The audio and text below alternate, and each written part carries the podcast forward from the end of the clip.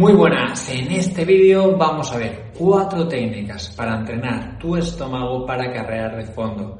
Seguramente te haya pasado si realizas carreras de fondo que a mitad de carrera se te empieza a cerrar el estómago y no te entra ya casi ni el agua. ¿Qué provoca eso? Que ya dejas de comer. Si dejas de comer, tu nivel de energía poco a poco se va vaciando tu depósito. ¿Y qué pasa cuando un coche se queda sin gasolina?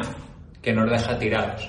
Bueno, pues lo mismo sucede con nuestro cuerpo cuando corremos. Si no le vamos metiendo gasolina, poco a poco ese depósito va disminuyendo hasta el punto en que nos deja tirados y tenemos que pararnos a andar. No podemos seguir corriendo, no podemos seguir manteniendo esa intensidad. Y muchas de estas veces simplemente se debe a ese problema de que se nos cierra el estómago o que ya nos sienta mal y tenemos el estómago ya revuelto y no nos apetece tomar nada más, porque cuando simplemente el probar otro gel ya nos da sensación de que nos vamos a poner a vomitar. Bueno, pues en este vídeo vamos a ver cuatro técnicas para mejorar esto.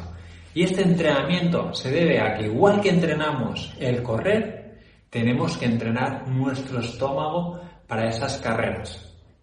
Igual que hacemos series, igual que hacemos rodajes largos, igual que metemos desniveles, igual que entrenamos nuestras piernas y a nivel cardiopulmonar, tenemos que entrenar nuestro estómago para que esté preparado para soportar esa carga de alimentación durante tantas horas y además esos altos volúmenes de hidrato de carbono. En otros vídeos hemos visto como nuestro cuerpo necesita una alta cantidad de hidratos de carbono por hora para poder mantener esas intensidades durante tanto tiempo. La mayoría de corredores toman un gel la hora o cada 45 minutos cuando vemos que para carreras de más de dos horas deberíamos de incluso superar los 60 gramos de hidratos de carbono la hora.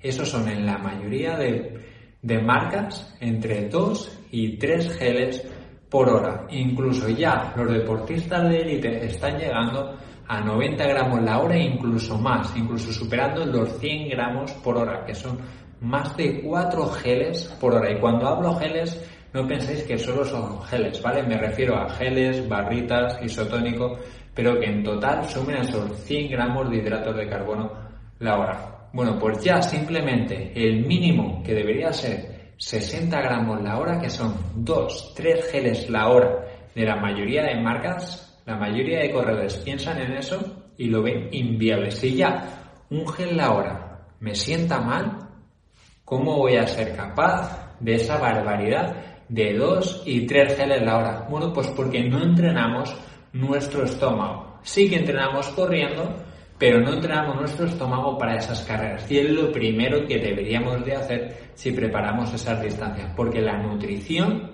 es clave en la larga distancia. Incluso te digo que la fuerza y la nutrición es incluso más importante que el entrenamiento para ese tipo de pruebas.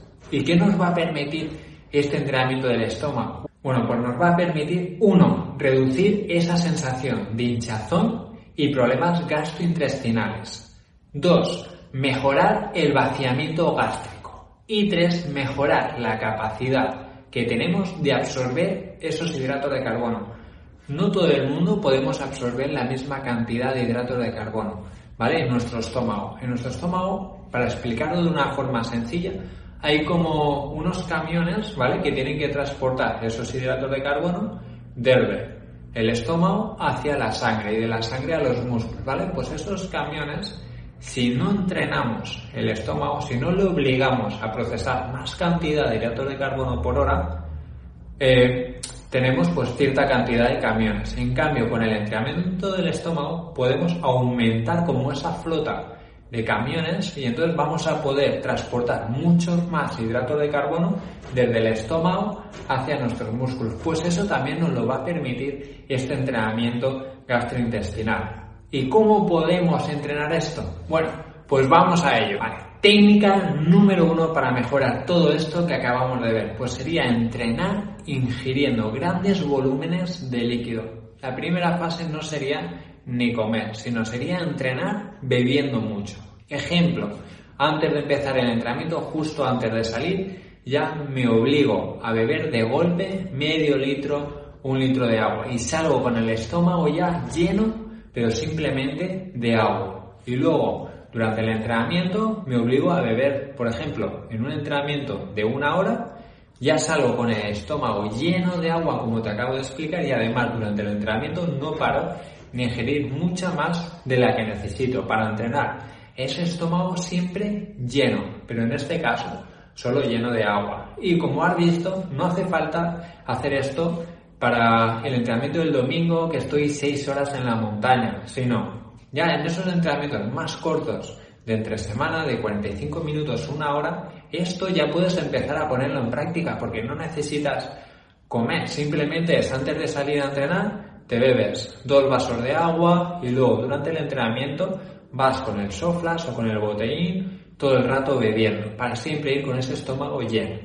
Técnica número 2. Salir a entrenar justo después de comer. Y puedes decir, esto no puede ser muy bueno. Bueno, al final, sobre todo si preparas ultradistancia, ¿vale? Ultra trail de 100 kilómetros hacia arriba, en medio de la carrera incluso vas a parar a tomarte un plato de pasta o de arroz y luego vas a seguir corriendo.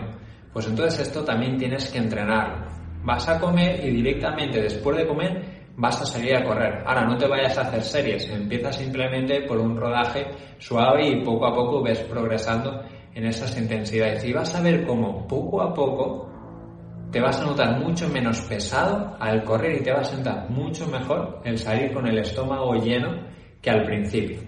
Técnica número 3 y a la que más habituados estamos, que es, sería entrenar el estómago así Bien dicho, que sería comer muchos hidratos de carbono durante el entrenamiento, a llegar primero pues a esos 60 gramos, cuando ya tolero correctamente esos 60 gramos por hora, voy a subir a 80, luego voy a subir a 90 y así hasta que pueda tolerar. Va a haber gente que no va a ser capaz de subir más de 60 gramos. Está perfecto, no pasa nada, manténlo. Que puedes asimilar 80, perfecto, sigue progresando hasta que llegues a 80, que lo asimilas bien Perfecto, cuando ya lo tienes bien asimilado, prueba 90. Que no te sienta bien, vuelves a 80, ningún problema, ¿vale? Pero hay que entrenar el ir con esa cantidad de hidratos de carbono por hora, porque sobre todo esto también nos va a ayudar a ese tercer beneficio que os he comentado, que es mejorar la capacidad de absorber los hidratos de carbono. Si lo obligamos a ese estómago a tener que ingerir tantos hidratos de carbono por hora, va a producir que aumente esa flota de camiones que os he comentado y entonces a largo plazo vaya mejorando esa capacidad de llevar más hidratos de carbono desde el estómago hacia nuestros músculos. Entonces la tercera técnica sería progresar poco a poco para poco a poco ir eh, pudiendo consumir más hidratos de carbono por hora durante los entrenamientos. Y la cuarta técnica y más importante sería simular tu estrategia de nutrición que vas a llevar en carrera durante los entrenamientos. En carrera tienes el objetivo de ir a 50 gramos la hora, pues vas a realizar entrenamientos donde vas a ir a 50 gramos la hora durante ese entrenamiento más largo. Tu objetivo es ir a 70 gramos la hora, pues entrenamientos donde lleves 70 gramos la hora, para que te veas. Importante aquí, a intensidad de competición, porque no es lo mismo comer yendo suave, subo la montaña, arriba me paro y mientras hablo con mi amigo me tomo la barrita. Pero es que luego en carrera queremos tomarnos la barrita mientras estamos subiendo la montaña con el pulso que nos llevan a gancho. Eso lo tenemos que entrenar. ¿Vale? Entonces en estos entrenamientos, además de entrenar esa cantidad de hidratos de carbono que quieres llevar en carrera, vas a entrenar el comer eso a la intensidad de esa competición. Y si eso te sale bien entrenando, claro que en la carrera va a ser mucho menos probable que tengas esos problemas intestinales, porque ya has estado acostumbrando tu cuerpo a esa cantidad, a esa intensidad y durante varias horas. Y también muy importante en este punto, no hagas cambios el día de la carrera, no pruebes cosas nuevas. Si el día de la carrera vas a tomar geles sabor caramelo de esta marca, en esos entrenamientos tienes que entrenar el tomar geles de sabor caramelo de esa marca. No entrenes con una marca de Mercadona y luego quieras ir a la competición con otra marca diferente. ¿Vale? Porque no, en los entrenamientos voy con la marca de Mercadona que es más barata y luego quieres que la otra marca, incluso con un sabor diferente, con una textura diferente, te siente bien. Claro que va a sentar mal. Tienes que entrenar la misma marca, el mismo sabor y las mismas texturas que vas a tomar en carrera. Si vas a tomar gominolas de fresa de X marca, isotónico con maltodextrina y fructosa y geles de sabor Coca-Cola con cafeína, esas tres cosas son las que vas a tener que meter durante esos entrenamientos de simulación. No te salgas de ahí. Prueba exactamente lo que vas a tomar el día de la carrera. Y si practicas todo esto es lo que te va a permitir que el día de la carrera la probabilidad de que sufras estos problemas gastrointestinales, que se te cierre este estómago, que te esas ganas incluso de vomitar disminuyan al mínimo posible. Y además como vas a ir con tu depósito de energía al máximo posible a rebosar porque no paras de comer y no tienes problema, además tu rendimiento va a aumentar completamente porque siempre vas a tener energía para seguir tirando. Y nada, si te ha gustado este vídeo y esta temática, aquí abajo te dejo un enlace para que descargues mi ebook sobre las 5 claves sobre el entrenamiento y aprenderás sobre entrenamiento, sobre fuerza, sobre técnica de carrera y alguna cosa más sobre nutrición que no hemos visto en este vídeo. Así que aquí abajo tienes el enlace y si te ha gustado este vídeo, dame un like para ayudar a muchos más corredores como tú aprender. Un saludo, ya.